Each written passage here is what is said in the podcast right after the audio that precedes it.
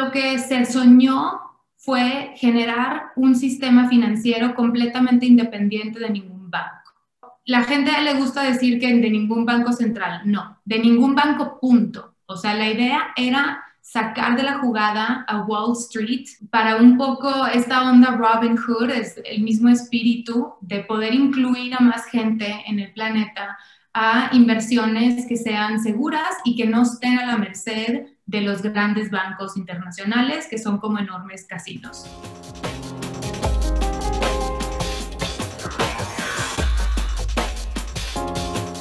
Hola, bienvenidos a Digitalízate. Hoy hablamos con Isabela Cota, que es la corresponsal del periódico español El País en México para temas de dinero, economía y finanzas. Aprovechamos la sensacional noticia de que Elon Musk había comprado una cantidad tremenda de bitcoins para explorar este tema de las criptomonedas en general y del Bitcoin en particular con Isabela. Hablamos sobre el origen de las criptomonedas, su intención de generar un sistema paralelo al sistema, sobre la bancarización tan baja en México y el impacto de la pandemia en el manejo de dinero, y también sobre otros temas más sofisticados como el impacto ecológico de la tecnología y de la tecnología de la criptomoneda. Espero que disfruten este episodio, tanto como nosotros disfrutamos hablar entre Berlín, la Ciudad de México y Monterrey con Isabela. Bienvenidos.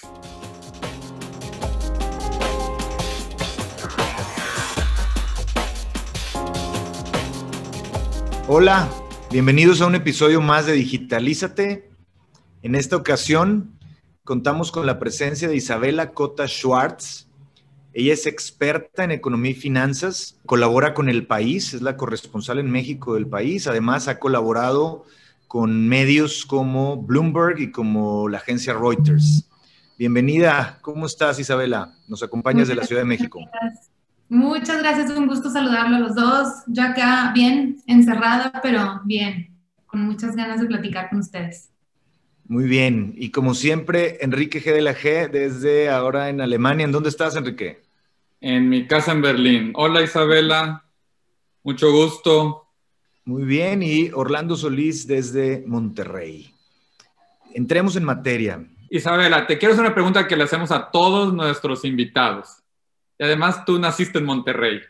Si tuvieras la oportunidad de invitar a cualquier persona viva o muerta a una carne asada y unas cervezas, ¿a quién invitarías y por qué?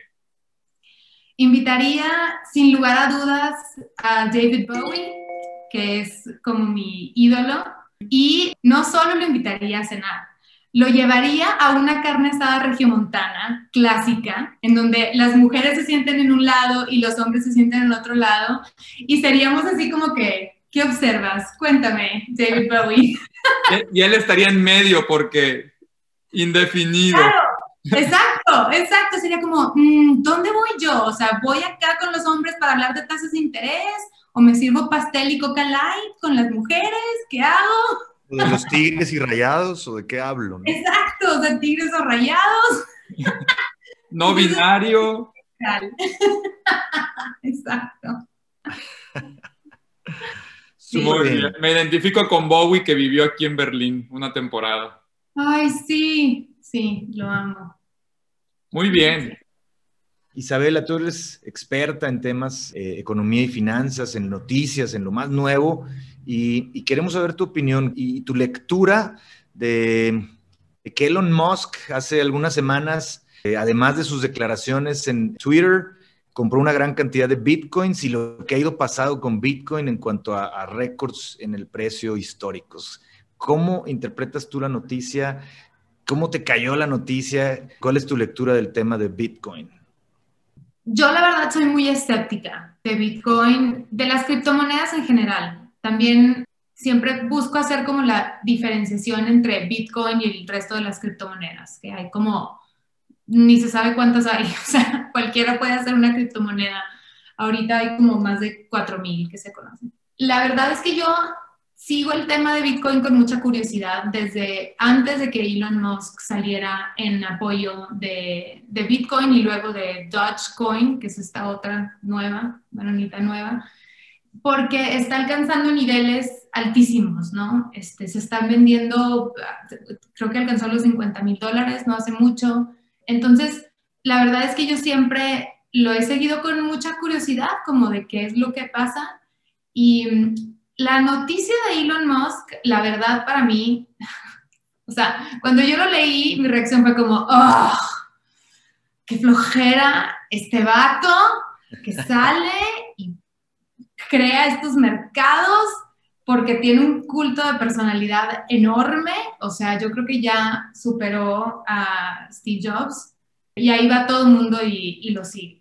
Esto obviamente fue mi reacción inicial. La verdad es que me da mucha curiosidad conocer su lógica, porque es posible que él vea más que una burbuja especulativa en, en el tema de Bitcoin y en el tema de, otro, de otras criptomonedas parte de su encanto es que él es una persona que no dice mucho, ¿verdad? Dice mucho solo cuando le conviene y luego se queda ciertas cosas cuando no. Entonces aquí estamos todos adivinando exactamente qué es lo que él está viendo. Pero mi percepción, mi lectura de este tema de Bitcoin aunado al tema de Elon Musk siendo ahora como su number one endorser, es un poco como de escepticismo, o sea, no lo tomo todavía como algo que ya sea de plano negativo o, positivo para los mercados o para los inversionistas. O sea, yo, siento que todavía hay mucho por ver y vamos a ver qué tanto dura este también, este tipo de hype que se generó a partir de que Elon Musk salió como el fan número uno de las criptomonedas. Sí, Isabela, ya dijiste que hay como unas 4.000 criptomonedas y entiendo tu postura de escepticismo. ¿Cuáles son las ventajas que verías en las criptomonedas o en el Bitcoin en caso de que veas alguna? ¿Y cuáles son las desventajas que te hacen tomar esta posición de escepticismo? Tú que eres experto para entender las ventajas actuales hay que entender por qué nacen las criptomonedas. Específicamente vamos a hablar de Bitcoin porque pues es el caso sobre el que se sabe más, es el más transparente, es el más seguro. Sí. Lo que se soñó fue generar un sistema financiero completamente independiente de ningún banco. La gente le gusta decir que de ningún banco central, no, de ningún banco punto. O sea, la idea era sacar de la jugada a Wall Street para un poco esta onda Robin Hood, es el mismo espíritu de poder incluir a más gente en el planeta a inversiones que sean seguras y que no estén a la merced de los grandes bancos internacionales que son como enormes casinos. Entonces, así es como nace esta tecnología, ¿no? La diseñan, es básicamente, se mina y es básicamente un gran libro contable que se maneja a través de blockchain. Y si tú quieres, si tú tienes una computadora con cierto poder, tú puedes minar tu propia Bitcoin, ¿no? Entonces, ese era como, obviamente si tú lo ves así, este es el, el inception, ¿no? De, Bitcoin, dices, pues ahí está la ventaja, ¿no? O sea, yo tengo una inversión que ahora va a ser muy deseada, muy cotizada, y, y, no la toca Wall Street, no la toca el Banco Central de mi país, no está sujeta a la inflación, por ejemplo.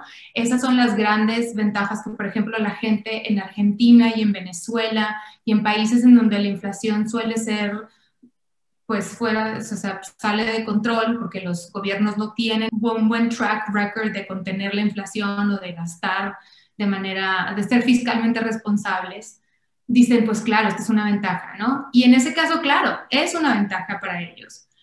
Pero eso ya no es del todo cierto. O sea, si tú eres un, no sé, si te gusta pensar que tú eres un hacker y tú vives en Estados Unidos y tú estás joven y a ti no te gusta todo este rollo de que tienes que comprar una propiedad o una casa para tener algo de patrimonio acerca del final de tu vida, pues lamento informarte que tu apuesta en Bitcoin ya no es lo que te dijeron, porque ahora los grandes bancos tienen mucho Bitcoin y está en sus manos mucho de lo que pueda pasar con Bitcoin. La realidad es que lo que se soñó nunca se materializó como tal. No se generó un sistema financiero paralelo a, los grandes bancos. Y la única razón por la que los, los niveles que está tocando Bitcoin ahora es porque los grandes, los grandes bancos ya empezaron a invertir. Y es la gente que tiene suficiente capital de, de sus clientes de gran afluencia para comprar muchas y entonces subir el precio. Ahora, creo que aquí quiero hacer como una ventana para explicar un poco por qué de repente subió, ¿no? Sí. En Estados Unidos, en Europa y en Japón están imprimiendo dinero a lo loco todos los días.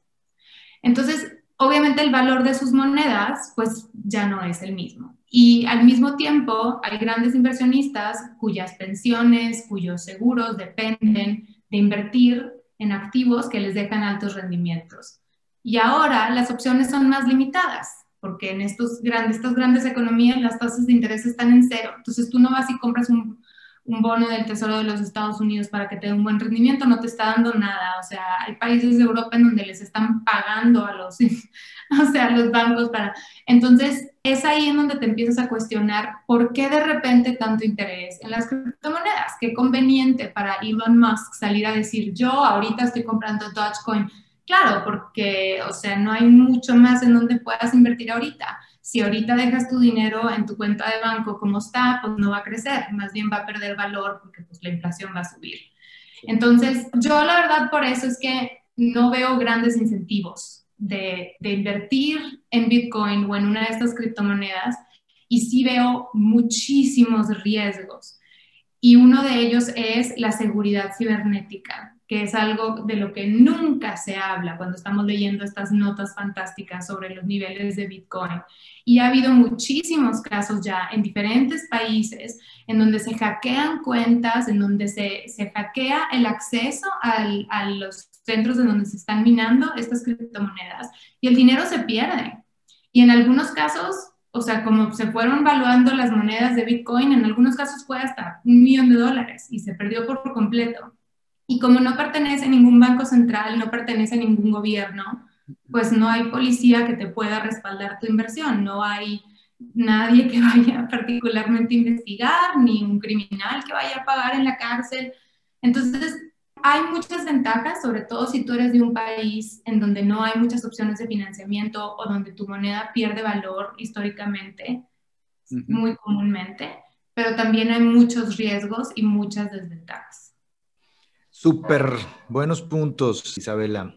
Oye, yo quiero regresar a algo que, que, nos comentaste eh, al principio, que es salirnos un poquito de Bitcoin. Ahorita regresaremos a Bitcoin, pero regresando al caso de Elon Musk, dijiste hoy es, eh, hizo el principal endorsement hacia Bitcoin, es todo una, pues un culto alrededor de su personalidad. Y tú que estás en los medios y en temas financieros, o sea, me parece súper interesante tu opinión, escucharla acerca de el impacto de los medios, las personas con influencia, digámoslo así, hacia el desempeño financiero de instrumentos, de acciones, etcétera. O sea, ¿qué lectura tienes en ese tema? Obviamente, lo que hemos vivido en redes sociales, democratización de la comunicación y llegar a prácticamente cualquier lugar.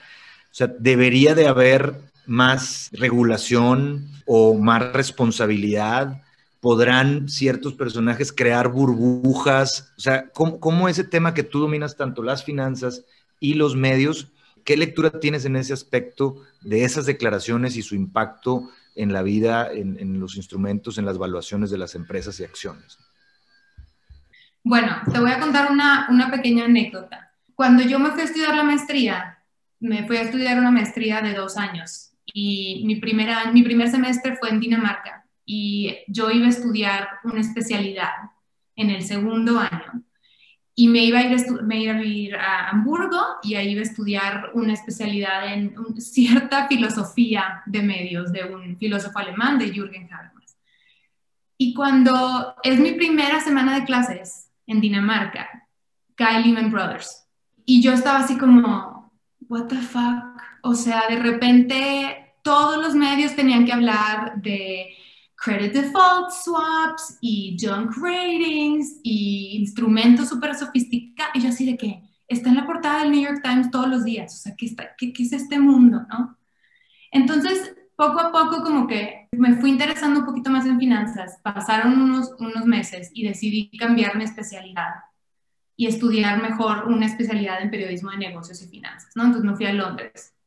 Y llegando a Londres, en mis estudios, una de las cosas que nos enseñó el maestro fue, pues miren, ustedes como periodistas van a leer las recomendaciones de acciones de grandes inversionistas, tipo Warren Buffett, Sir Kleinman, todos estos que entre el mundo de las finanzas son como las celebridades, ¿no? Son como la Jennifer Lawrence del mundo de finanzas, son esta gente.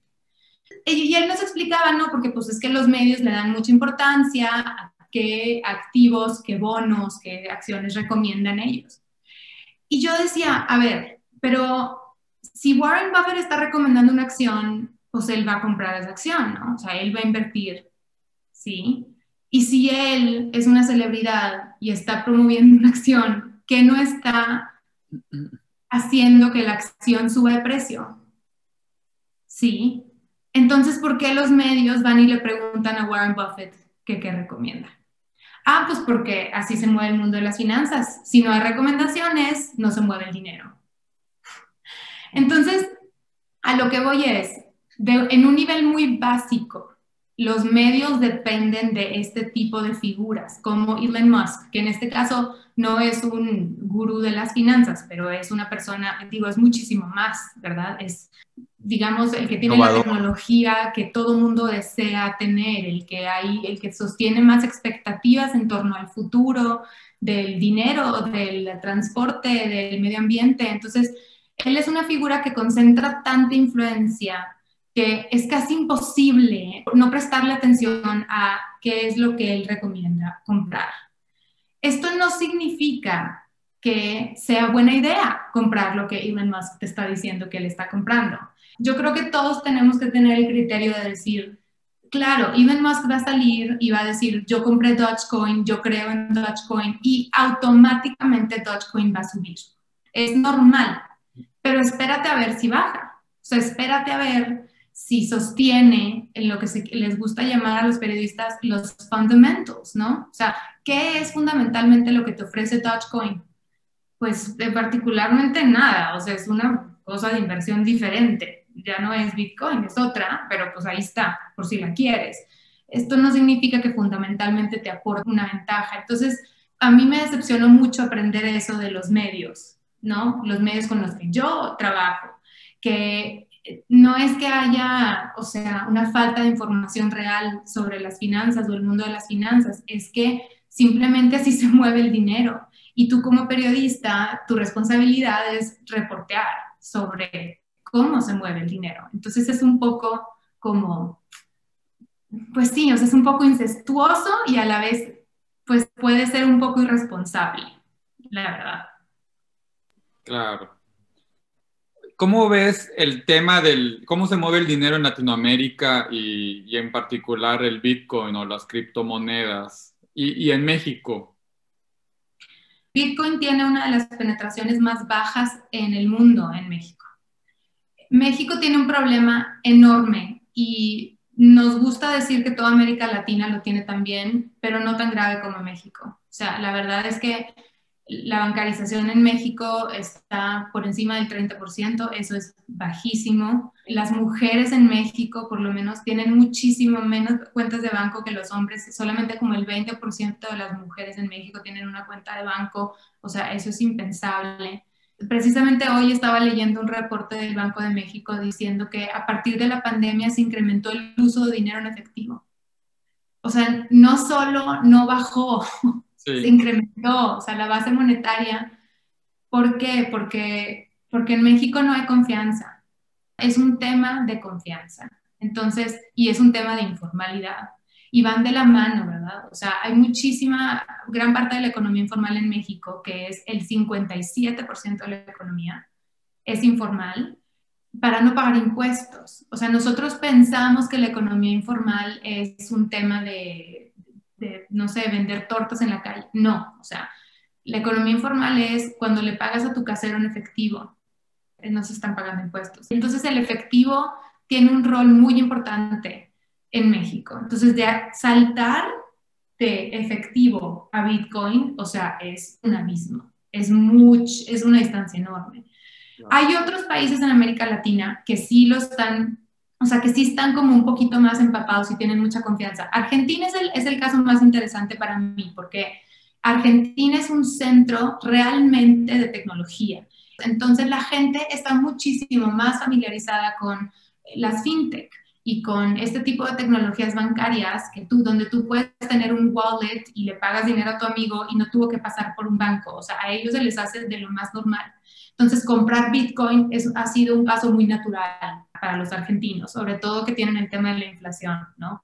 En Venezuela, en las criptomonedas empezaron un tema completamente ilegal, ¿verdad? Porque es un país en donde el mercado es ilegal, se venden muchas cosas de manera ilegal y ahora ya no es estrictamente solamente lo ilegal. Entonces hay muchísima más demanda.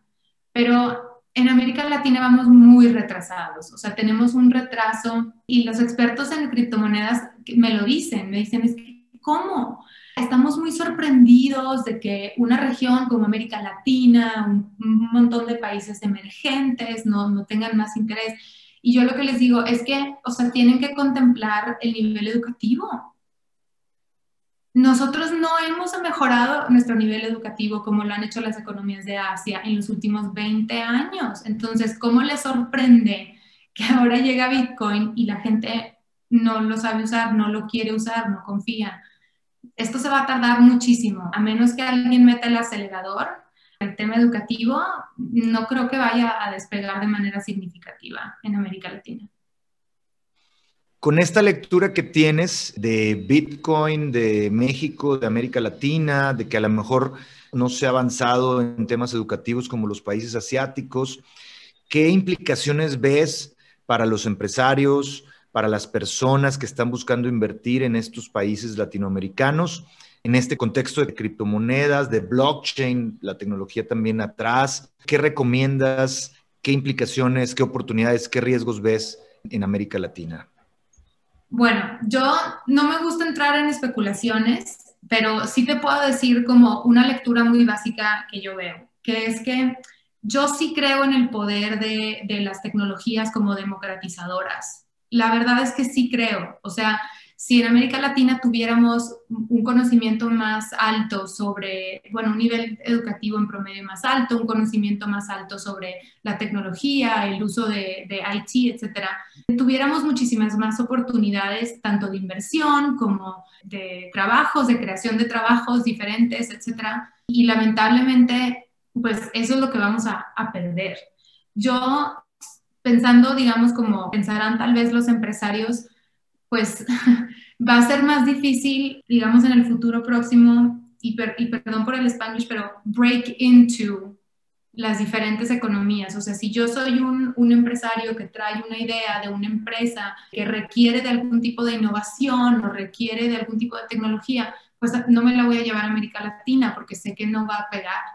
Entonces, es un poco como una limitante económica es una limitante en la calidad de trabajos que se nos ofrecen a los latinoamericanos, es una limitante en el patrimonio que podemos tener o al que tenemos acceso los, los latinoamericanos. Y creo que está en el interés de los empresarios que esto no sea así.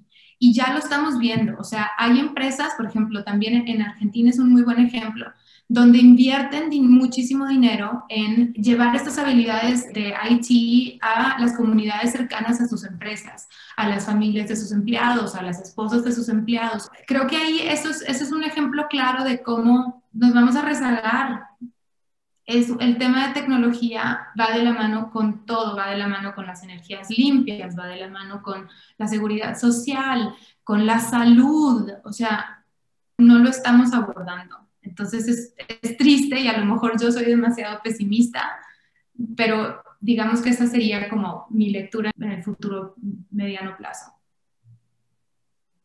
Ya, sí, hay que verlo de manera completa y no nada más diseccionada. Estoy de acuerdo contigo.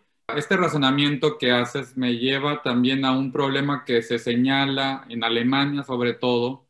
Alemania, la meca de la ecología supuestamente se habla del impacto ecológico de la minería del, Bitcoin, ¿no? Tienes todas estas computadoras haciendo minería y hay gente que, que ha señalado que tiene un impacto ecológico. No sé qué tan exagerado pueda sonar, pero lo están señalando, ¿no? Es un tema súper complicado, porque creo que caemos un poco en, o sea, decimos como, vamos a mejor hacer las cosas de una manera diferente para que sea bueno para X parte del ecosistema. Y luego nos damos cuenta que lo que estamos haciendo es malo para otra parte del ecosistema, ¿no? Entonces, lo mismo pasa con, es que es así la tecnología, ¿no? Entonces, por ejemplo, en México, México tiene uno de los yacimientos de litio más grandes del mundo. Y mucha gente dice, bueno, pero excelente, porque aparte el litio se hace para hacer estas baterías que necesita Tesla y para estos vehículos que contaminan menos. No, o sea, no necesariamente. No sabemos cómo desechar baterías de litio. Son tan tóxicas, tan contaminantes que no sabemos cómo desecharlas de manera segura todavía. Entonces, ¿qué haces? ¿Dejas de producir Tesla? ¿Le, echas la culpa a la nueva tecnología? No hay una respuesta sencilla y creo que lo que nos serviría como seres humanos es aceptar la complejidad de estas cosas y simplemente aceptar que tenemos que tomar decisiones que no siempre van a ser muy, pues muy populares, ¿no? O por lo menos desde, desde vistas desde la superficie. Y el caso de Bitcoin y la cantidad de energía que se consume cuando se mina, pues es un muy buen punto. O sea, ¿eso quieres? ¿En eso quieres estar gastando tu energía? Son decisiones que se tienen que tomar y idealmente se tendrían que tomar con un liderazgo internacional, ¿no? No podría no preguntarte acerca de los fake news, dado tu rol, tus estudios, tu profesión. ¿Qué, ¿Qué opinas? ¿Crees que Facebook tuvo un impacto en la elección de Donald Trump?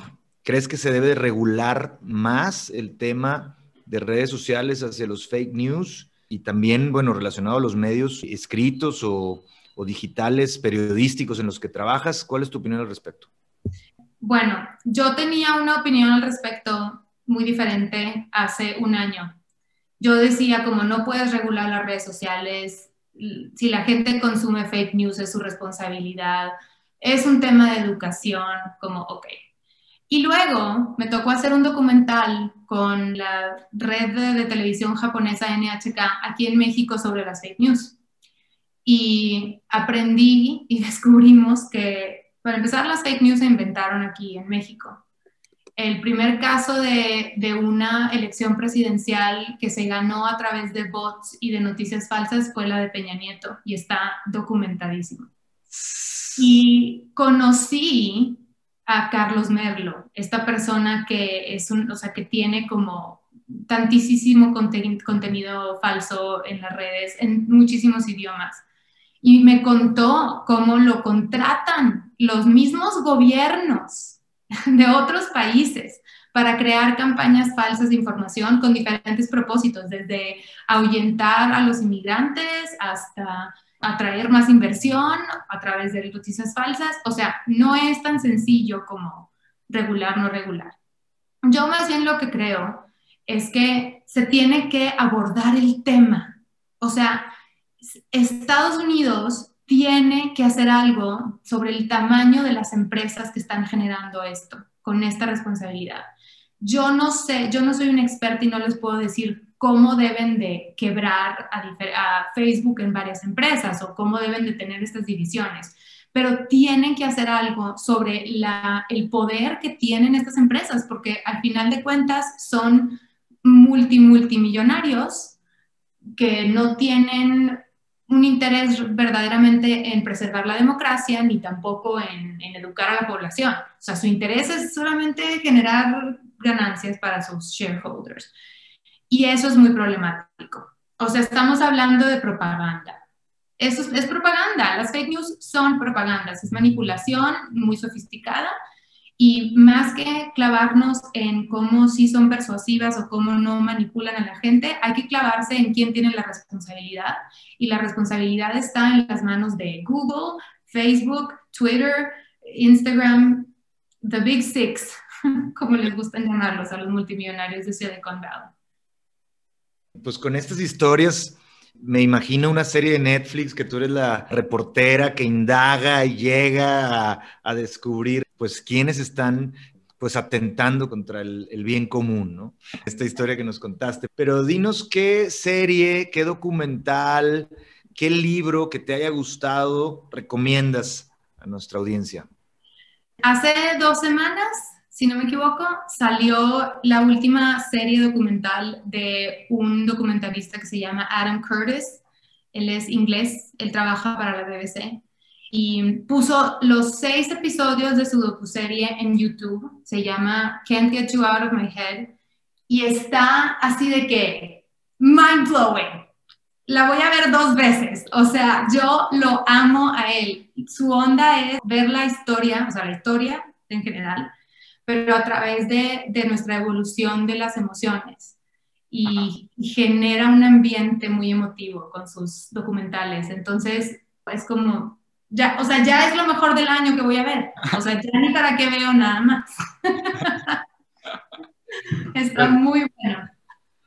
Pues muchísimas gracias, Isabela, por tu tiempo, por tu expertise y por habernos dado estos insights en el Bitcoin, en las criptomonedas y hasta en las fake news. Fue un gustazo, la verdad cuando, no sé, se topen con alguna nota de, criptomonedas que les interese, por favor, mándenmela. Me encanta estar siempre sabiendo qué lee la gente. Va. ¿Dónde te puede seguir la gente? ¿En Instagram, en Twitter? De preferencia en Twitter. Mi Twitter handle es Isabela con doble L, guion bajo, C de casa, S de sal. Isabela C. Perfecto. Pues lo dicho, muchas gracias. Muchas gracias, Isabela. Un gusto platicar contigo. Igualmente, chicos, gracias a ustedes. Cuídense mucho. Tú también. Bye bye.